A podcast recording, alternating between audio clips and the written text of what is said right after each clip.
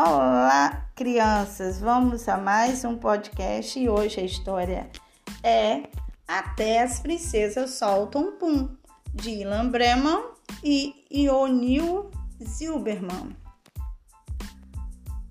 Depois de chegar da escola, Laura chamou o pai e perguntou: As princesas soltam pum?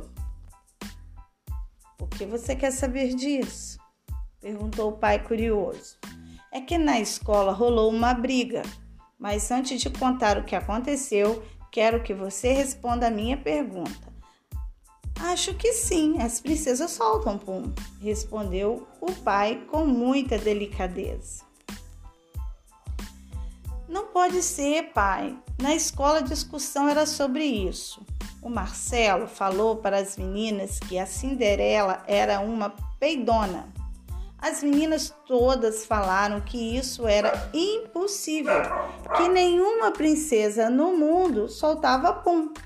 Mas desconfiei que o Marcelo tivesse razão. Mas, pai, como é que você sabe que elas soltam pum? O pai, que amava livros e boas histórias, assim como a filha, se levantou, foi até a biblioteca, olhou para Laura e fez um gesto com o dedo indicador na boca. Era para eles ficarem em silêncio. Depois de um tempo, o pai encontrou um livro que parecia ter mais de 200 anos. Que é isso, pai?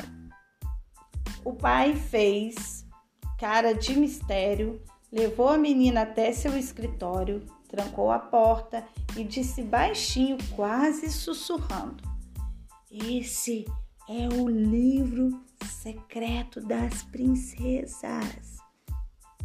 Ao ouvir aquilo, o coração de Laura disparou. O livro secreto das princesas. E o que conta esse livro, pai? Todos os segredos das princesas mais famosas do mundo, inclusive tem um capítulo chamado Problemas Gastrointestinais e Flatulência das mais encantadoras princesas do mundo. Problemas gastrointestinais e flatulências das mais encantadoras princesas do mundo? O que significa isso, pai? Neste capítulo temos alguns relatos altamente secretos sobre os puns que as princesas soltaram. Você quer começar por quem?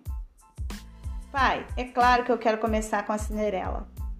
O pai foi folheando o livro, parou numa parte, leu e disse para a filha: Você lembra da noite do baile da Cinderela? Sim. Naquela noite, ela estava muito nervosa. Antes de ir para o baile, ela comeu duas barras de chocolate que a madrasta havia escondido na despensa. Na hora da dança, o príncipe apertou muito a cintura da Cinderela. Ela não aguentou e soltou um pum bem no instante em que o relógio avisou que era meia-noite. Ufa, pai! Quer dizer que o príncipe nem percebeu? Não, filha. E a Branca de Neve? O pai pulou algumas páginas, passou o olho em cima delas e disse: A comida dos anões era muito gordurosa. Eles gostavam de torresmo, repolho refogado, queijo de todos os tipos, bolos de abricó. A Branca de Neve já estava estufada com toda aquela comida cheia de colesterol. Quando a madrasta deu a maçã envenenada para ela, não houve nem tempo de experimentá-la. Branca soltou um puntão fedorento que chegava a ser tóxico. Ela desmaiou por causa disso. Por isso, os anões a colocaram num caixão de vidro para ninguém sentir o cheiro? É evidente, minha filha e como o príncipe teve coragem de chegar perto dela. Aqui no meu livro diz que no dia em que o príncipe passou e viu o caixão de vidro, ele estava com uma gripe danada, o nariz todo entupido. Ufa! Se não fosse isso, a Branca de Neve estaria morta. Pode ter certeza, disse o pai convicto. E a pequena sereia? O pai procurou por um tempo e finalmente disse: Ela é a princesa que mais conseguia disfarçar seus problemas gástricos. Quando dava aquela vontadezinha, ela só pulava na água e quando apareciam as bolhas, ela dizia que eram as algas que estavam arrotando.